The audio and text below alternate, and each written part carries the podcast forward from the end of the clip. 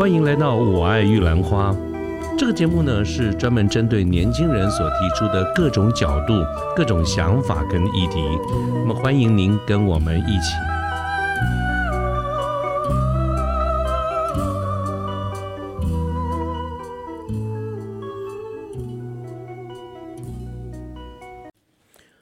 各位好，我是卢天记。现在是民国一百一十二年的一月二十五号星期三的下午。那么刚才呢，我才刚刚录完一集节目哈，现在刚好还有一点时间，而且呃也有一些想法，今天也特别比较空档一点哈，所以我就可以的话，我就来继续再录一集这个节目。那这期节目呢，想跟大家聊一聊，就是说起来其实蛮惭愧的哈，我这个有差不多有接近快要三个月的这个时间没有来更新我们这个《外玉兰花》这个节目。那么这个节目呢，其实已经如果这样算起来，已经快要接近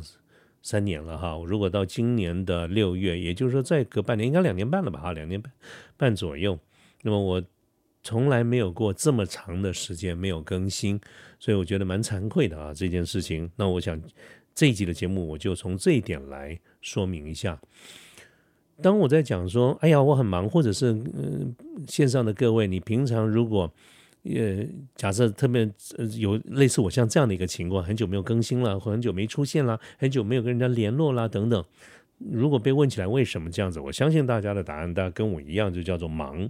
好，我们的标准答案就是忙嘛。所以我确实现在要回应说，为什么我有三个月没有更新节目了哈？那我也会说忙。那但是我要跟大家解释一下，说明一下我到底在干什么啊？其实我的日子没有什么太大的变化。人到了这个年纪啊，要有真的要有什么变化不容易啊！我常常在想，就是说那种，嗯，老狗啊变不出什么新把戏来哈，大概指的就是这个意思哈。所以我的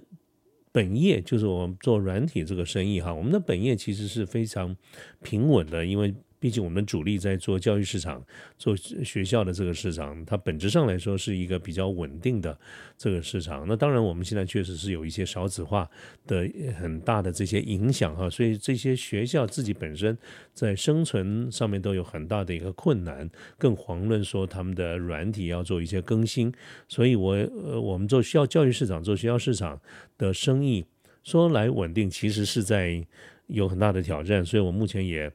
努力的，我们朝向东南亚这个地方在进行哈，当然都需要一些时间，呃，不过这个 这个不是重点了哈。那另外，我想比较熟悉的朋友都知道，我有一部分的时间是放在培训哈，这个培训的这个市场里面，但是也是因为同样的刚才我们讲的这些少子化的一些影响，所以在培训的。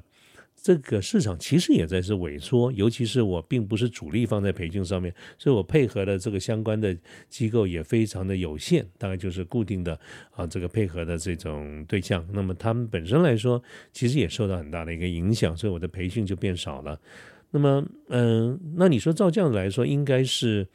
不会变得忙啊？但是为什么反而我会这段时间比较少出现呢？是因为就是因为我们刚刚讲的说这些情况。整体的外在的环境，哈，包括疫情啊，包括这个影响，而，加上有一个很重要的一点，就是我有在考虑要不要退休了哈。我几乎很多的这个同学或者是以前的同事都陆陆续续都在退休，那这个退休的这种日子，至少。你说无聊归无聊，至少是我所羡慕的哈，钟鼎山林嘛哈，我所羡慕的。所以我们在考虑要退休的人，就会想到将来怎么过日子。所以我大概从去年的年中开始，我就已经开始做一些方向的调整啊，我去做，开始把我过去的所学、我所了解的这些事情，把它去改为制作一些线上的教学、教学的这个课程啊，教学节目。那么这是从去年。去年差不多，嗯，六月左右开始嘛，哈，我就开始做了这样的一个规划。但是其他日子都还是照旧了，哈，这个，但是你知道，一个想一个，其实真正要一真正有这样想法，其实更早的前年就开始了，只是一直没有什么动作。所以我大概在去年六月中开始有这样子的一个动手，哈，那速度会刚开始慢一点，后来就快一点嘛。那我我为什么会想要做？像线上教学，主要的一个原因就是，其实也是跟做做这个 podcast 有很大的相关。这个两年多来，到去年差不多是两年了哈。两年多来，我自己也有一些感受，就是单纯的这种 podcast 其实赚钱是很不容易的。那么我又不想要露脸，所以我也没有打算朝向 YouTube YouTuber 这个方向来走。而且在 YouTube 来来看的话，嗯，我们的走的这个方向个性也不太，也也。注定了不太可能会成为一个非常广受欢迎，像人家那种动辄呃百万或者几十万粉丝的这种 YouTuber，我觉得这个方向是做不到的哈。所以综合这方面的一个考量，那么最重要的还是一件事情，就是说如果我要退休的话，我们总得要有点收入嘛哈。这个收入怎么办呢？Podcast 是赚不到钱的。呃，毕竟能够做到很大的这些业配的节目，真的是凤毛麟角，其实很少。大多数的人，我觉得大多数的 podcaster 啊，对于他的节目，我觉得都是基于一份爱好，基于一份喜好。我也是一样，所以呢，我可能吧，多少还是呃这个摆脱不了一点书生之气啊。所以我觉得，如果我要靠 podcast 来赚钱，或者是靠任何的。影片来赚钱的话不容易的一点，是因为我不想要去接业配。我记得曾经跟大家聊过嘛，嗯，这个是就算我书生之见好了，就算是我书是那种书生的臭脾气好了，我就不想要接业配。原因就是我觉得业配，人家为什么找你找你呃这个做业配，主要的还不是因为你有人脉。是因为你有人气，所以接业配有一个很重要的一个概念，就是其实我们是在卖自己的人脉，卖那个 connection，卖粉丝数，卖一，而这些粉丝数其实是别人对你的信任，所以我们把它拿来卖东西哈，没有说不对啦，这个明的说做业配没有没有不对，各位不要误解我的意思哈，但是我不太愿意这么做，所以我不想去卖我的人脉，也不想卖大家跟我的关系哈，所以呢。叶配这条 大概我就做不到了，我不知道我不知道这样的一个想法能够坚持多久啊？但是到我目前为止还是这样想的哈，就是我大家做不到。那如果是这样的话，那我只能卖知识。这卖知识的意思就是说，我如果把我所学的一些本领，学了一些 know how，把它包装以后当成一个课程来卖，哎，这个我是敢收钱的，这个我抬头挺胸嘛，因为我是我有给你东西嘛，啊，所以这个是我为什么会走向说。嗯，我想做一些线上教学课程的一个原因，所以呢，我就把我们这个“我爱玉兰花”这个节目，我们其实分成几个不同的 session 哈，有跟知识面有关的玉兰花学，我就把它归类到玉兰花学堂，有一些产业的讲座，有一些天南地北的聊天，有一些两岸的关系啦等等哈，我们把它也曾经做过分门别类，那么我就。呃，就开始来想哈，怎么样把一些知识面的这个事情，能够把它算是集结成册啊，来做一些包装啊。所以这个刚才有讲过，我这些构思从从前年就开始了，有这样的一个想法，但是没有任何的动作好，你，在想啊想啊想啊，一直到去年年中开始啊，做做呃有呃开始进行哈。那到去年九月，去年九月的时候，我的第一个。线上教学的这个课程就上线了啊！我跟国内的一个很大的这种线上教学平台，呃，来合作，在他们的 B to B 的这个市场里面就开始上线。那么，呃，当然也跟比较大的一个呃 To B to C 都各选了一个合作伙伴啦。在去年九月开始，那我就开始把我陆续所想到的一些课程啊，就把它制作哈。刚开始也蛮顺利的，可是大概两三个月以后，就会开始有这种左支右绌啊，江郎才尽的感觉。哎呀，这里面增多的一些想法，待会儿跟各位分享哈。所以我就慢慢慢慢觉得越来越忙不过来了，忙不过来了哈。那我就跟大家分享一下，为什么我在开始自己制作这种线上教学课程以后，有哪一些感想？结果就结果就会造成今天的忙不过来。忙不过来，刚好也算是跟大家 分分享一下过去这几个月到底在干什么了哈。第一个呢，我跟大家聊一下，就是这个内容啊，内容方向的一个选择。嗯，我最早开始想要做《我爱玉兰花》这样子的一个 podcast 的节目的时候，其实我有提过，我是因为当时看到吴敬吉老师他有一个非常棒的一本书，同时也接住了几个方向，就是青年的四个大梦啊，所以在年轻人。会考虑到的几件事情，当然因为过去经验的一些关系哈，我就着重在包括职业分享跟职业相关的这个议题上面，其实是我做的比较多一点。那么我当时的一些想法，当然经过后来经过修正。我本来呢想是就这个职业的这个过程当中的一些相关议题，把它集结成一些课程，然后来卖钱。后来我发觉，哎呀，这个是不 OK 的。像这种分享，像这种想法哈，除非你是一个非常有名的名人，你在业界或者在整个的一般老百姓这里面非常有名，呃，才有机会能够靠分享来赚钱。否则的话，在分享没有问题，人家还是会愿意听，包括我的节目也有人听。可是呢，如果你要把它拿来卖钱，那那就是就很难了。毕竟现在来说，付费的这种市场里面还是比较注重实用的。所以我去分析了目前在市场上真正能够赚钱，而且呃很多人买的这种课程，大概都是一些实用性、技巧性的课程，像什么 Excel 啦、Python 啦、网络行销啦、电子商务啦等等这些。哎，这些课程的确是啊非常的热门，而且也很多人买啊。但是我们就不是嘛。那所以，我就会觉得说，嗯，这种职业经验的这种分享，大概没有办法走向商业化这个路线。于是我就啊，跟我们配合的这个平台，我们在做一些讨论啊。这个就是从去年六月开始啊，做了一些讨论。最后呢，我们就把它定调成跟 business development，就是我们过去的。这个职业里面跟 business 有关的，包括如果我有上一些培训的课程，我们谈的都是企划书相关的这一类。企划企划书它只是一个统合的名词哈，但是它中间会牵涉到很多跟生意、跟业务拓展有关的这个事情。我们把这些主题分拆以后，变成不同的课题。哎，这个时候才开始进行，所以我也开始谈一些那经销商策略管理啦，谈呃如何做一场商业简报啦，如何从这个业务的观点来判断客户的需求啦，等等。那么最近刚完成的就是像什么目标管理啦，像这个呃灵活应变的销售高手啦，时间管理啦，类似这些课程。那这些课程的方向哈，它分享的性质就大幅降低。但是知识性的传递就变成一个主轴了啊，这个是在内容方面。那准备的深度也是一样哈，这给我很大的一个感受，就是在在我们做《我爱玉兰花》这种 podcast 的这个节目，到目前为止其实已经有两百多集了哈。那主要当然就是以 audio 哈，audio 声音的这个形式。所以，听众们，包括现在各位，你听得到我的声音，看不到我的人，它的形式还是以聊天为主。那么，分享的一些主题，当然就是我个人的主观了。所以，只要是跟分享有关的概念，大概本质上就是我们彼此听听大家的一个意见。那么，这个事情本身的对错，恐怕就不是一个重点了。因为如果没有什么对错，如果事情不存在对错的话，那就单纯。比较单纯了，那就会我们能不能继续下去这样子的一个关系，就取决于你是不是认同我的一些想法嘛。如果你认同，你可能就有空的时候多听听我的节目；如果你不认同，我们大概也不会有什么 argue，你就不听就是了嘛。啊，这个是 podcast 的一个走向，所以我要准备的一个内容的深度其实可深可浅啊。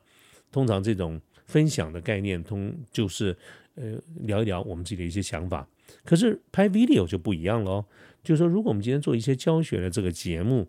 不要忘记了我们要跟人家收钱的。如果要收钱，又是以知识的传递为主，那么就务必有一个条件压在那个地方，就是你的内容啊，一定要言之有物，你就不可能啊，这个再随便聊天。那我你想多少人会能够接受一件事情？他今天付费了以后，听你在那边鬼扯半天，听你在那边讲一些纯属个人看法的一些事情，其实我觉得那个很难。所以我们在在转向做线上节目的时候，这个内容的深度就比以前要深了哈。那在制作的过程当中，我也碰到了很大的困难。除了我刚才讲的那个、那个、那个花时间哈。主要是指的内容的一些选择上面，我就不断的得再去复习我们曾经讲过的一些事情，那么还得再去翻书，务必确保理论基本理论是正确的，啊，还要再找很多的例子哈，就是我们的内容的深度要变得比较扎实一点。那接下来就是怎么样把这些更多的一些内容来表达，啊，这个是在制作的时候的过程。哎呀，真的是我尝到了很多的。这个苦果跟压力哈，就是简单讲就不懂啊。在两年多前刚开始来做这个 podcast 的时候，其实我觉得，你当然也都是边做边学一边的摸索。但是我但是跟 Parks 有关、跟 Audio 有关的录音这件事情比较不难，所以它我其实上手很快，而且呢。我过去是玩音响的人，我们玩音响就其中有一派就是器材控，所以我也曾经很热衷这些器材，所以我从来不缺器材，我有很好的这些器材。那录音本身它就是一个录音，所以嗯，技术上不太不算很难哈。一不管是 Windows 或者 Mac 上面都有免费的软体，像 Windows 上面我就用了一个很免费的 Audacity 就搞定了，哦，那功能非常强。在 Mac 的环境里面哈，GarageBand 也是免费的，也都是蛮好的，蛮好的。所以要做一个入门的 Podcaster 很容易，你不买麦克风，你根本就用一个 Notebook 也都可以得到相当不错的一个效果啊。所以它刚刚开始入手，该有的设备软硬体都容易。而且在录制的过程当中呢，因为是口语，因为是分享嘛，所以 Podcast 比较能够接受一些口语上面的一些小毛病，比如说一些赘字，好，我们口头上谈话的一些嗯啊啊啊等等这些。当然，我不是说这是对的了哈，其实我做了两年多，我还仍然改不了这个习惯，我知道，但我也努力的在改正当中。但是有的时候思考跑得比你嘴巴快的时候，就会有这样的一个情况啊，所以。坦白说还是可以的啦，就是说有一些嗯啊啊或者重复的一些赘字赘词，还有就是你在讲这些话的时候，其实是不太需要注重表情的，因为反正你看不到嘛啊，所以我们只要录声音就可以了。可是对这种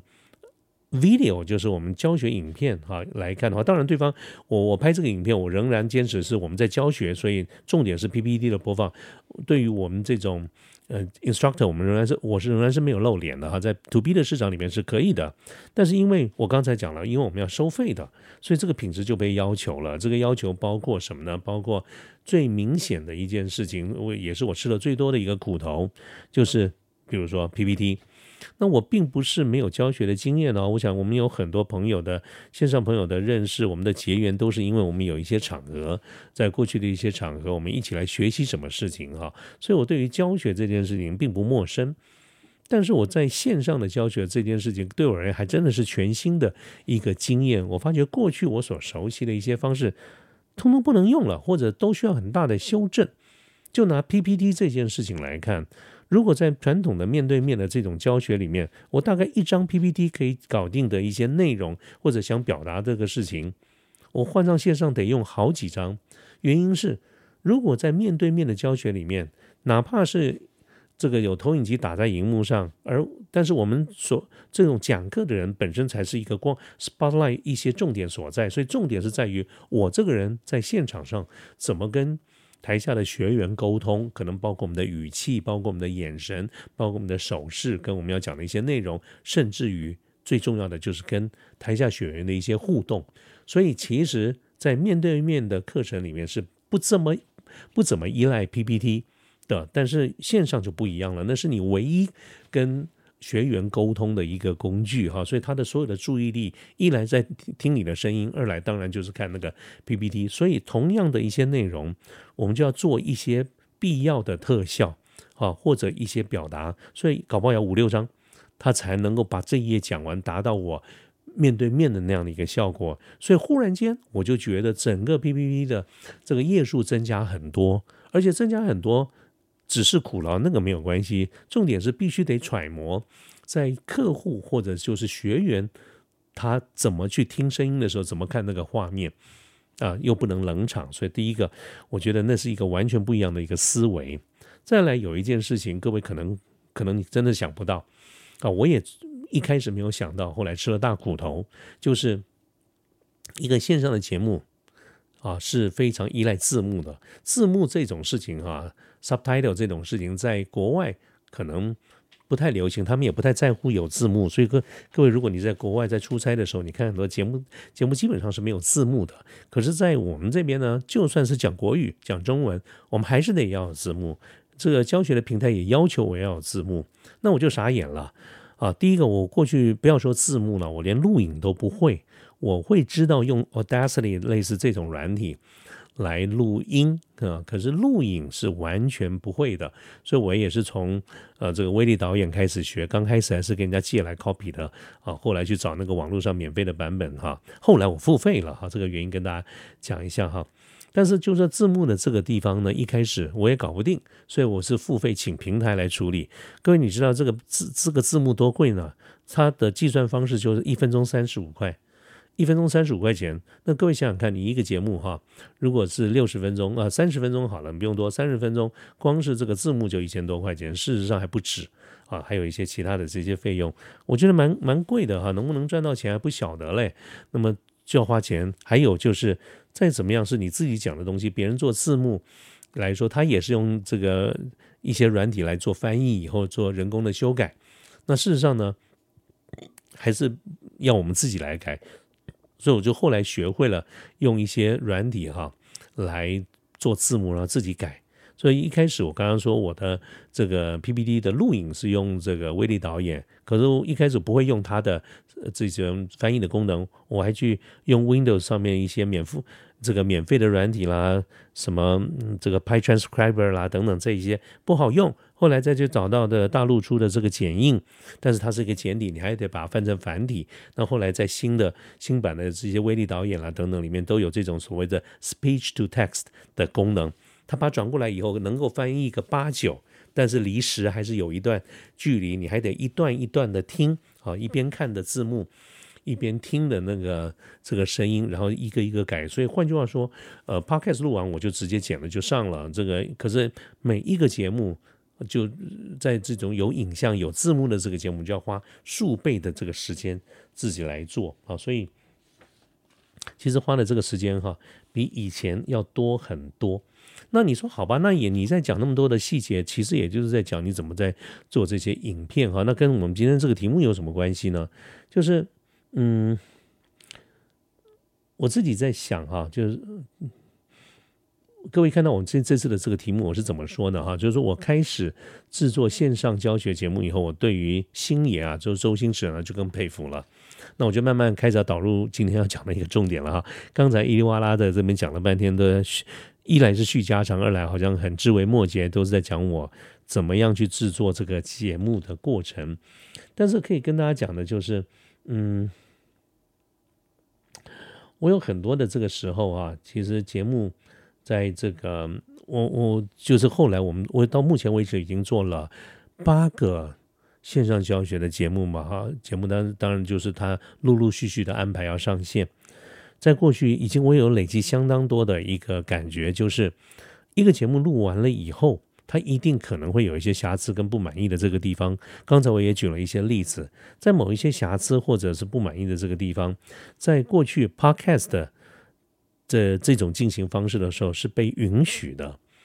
啊，或者说，嗯，有的时候睁只眼闭只眼就过去就算了，因为什么？因为反正反正我没收你钱嘛。可是因为现在要收钱，那就不容易了哈，这个就不容易那么解决，那么那么那么决定。那么那么随便就把它决定啊，就就不管了。我们必须得面对一件事情，就是要不要来修改，要不要重来啊？我跟大家讲过哪一些的状况，我不止哈，我有过很多次那种一小段，在这种教学影片哈，你不要看这个一小段五分钟啊，搞不好录个一二十次都是非常有可能的。嗯，因为为什么呢？是因为对 Podcast 而言，它可以靠单纯的剪接，嗯，好，只要剪接稍微留一点点的时间的 buffer，我们就可以做一些剪接。但是呢，在做影片，有好多状况，我刚才讲的那种，我已经做了很多次了，结果呢，好不容易做完了，哎，结果发现呢，我想要在 PPT 里面加一点料，那这个那就惨了，因为录影已经录完了，你要不要要不要重来？或者是我有修改一点稿子？的时候，那影片都已经录好了，那怎么办啊？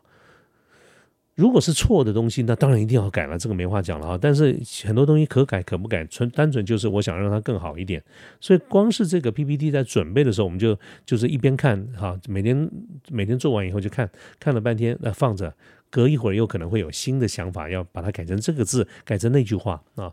那这些在没有录之前都还好，你就是改完以后。存档就完了嘛，啊，大不了再改回来。可是只要是录好以后就很犹豫了。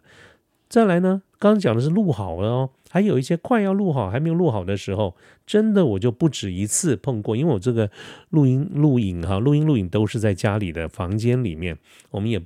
没有那个 luxury 去外面租录音租这个录音室或者录影室哈，所以在家里房间里在录的时候，快要录好了，这个电话响了。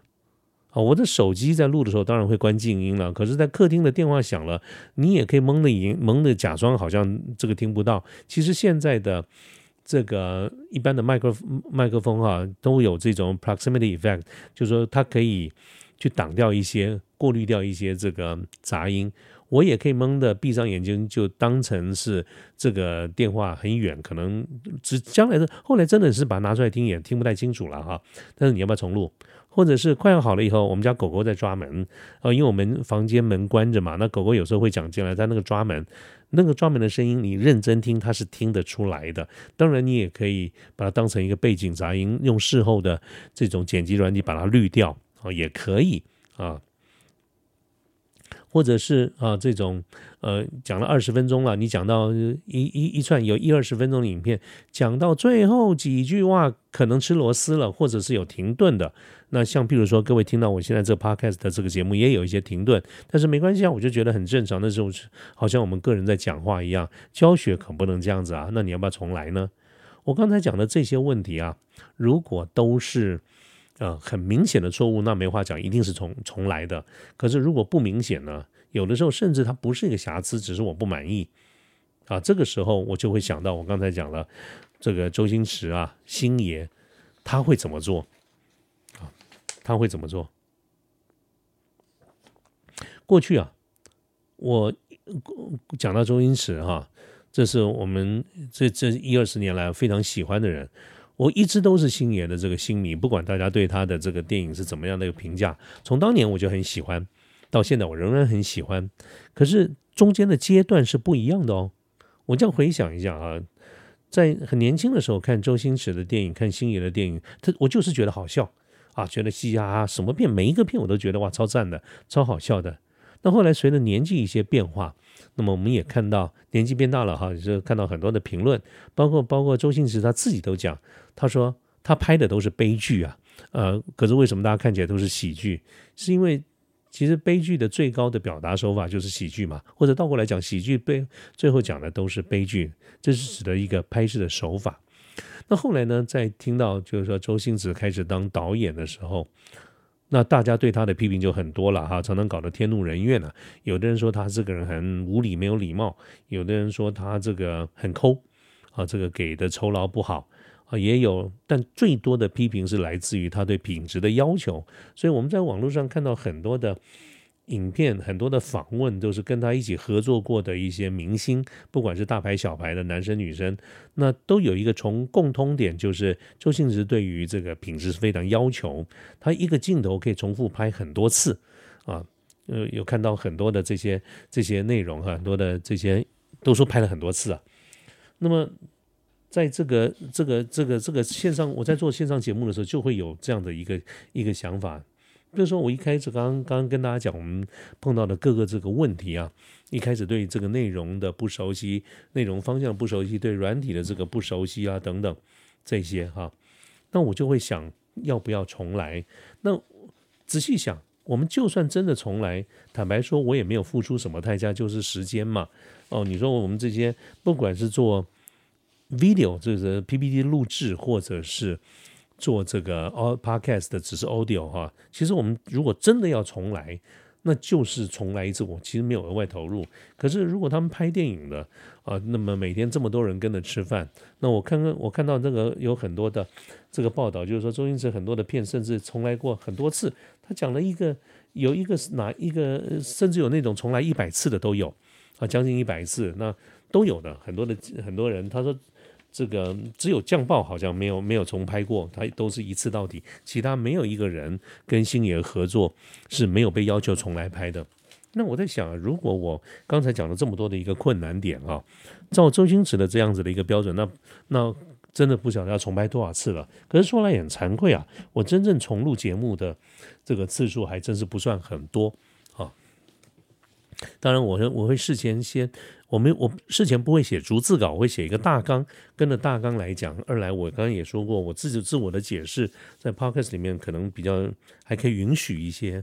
这种不完美的这种停顿啦，或者是赘字啦等等哈。所以我真正重拍或者重录的这个次数不多啊，但是在教学里面我就碰到。真的是这种情况，因为有要求，有品质要求，而且也确实，不管收不收钱，那种中间有停顿的，也是在那个点无法忍受的。所以我从做这几个月哈，开始做线上教学的影片的时候，真的尝到的苦果就在于我确实重复的做了好多次。所以看起来，我到目前为止，你看大概七个月了哈，我们从九月开始上线，到现在这几个月，我们真正做完了一个节目，也总共只有七个八个。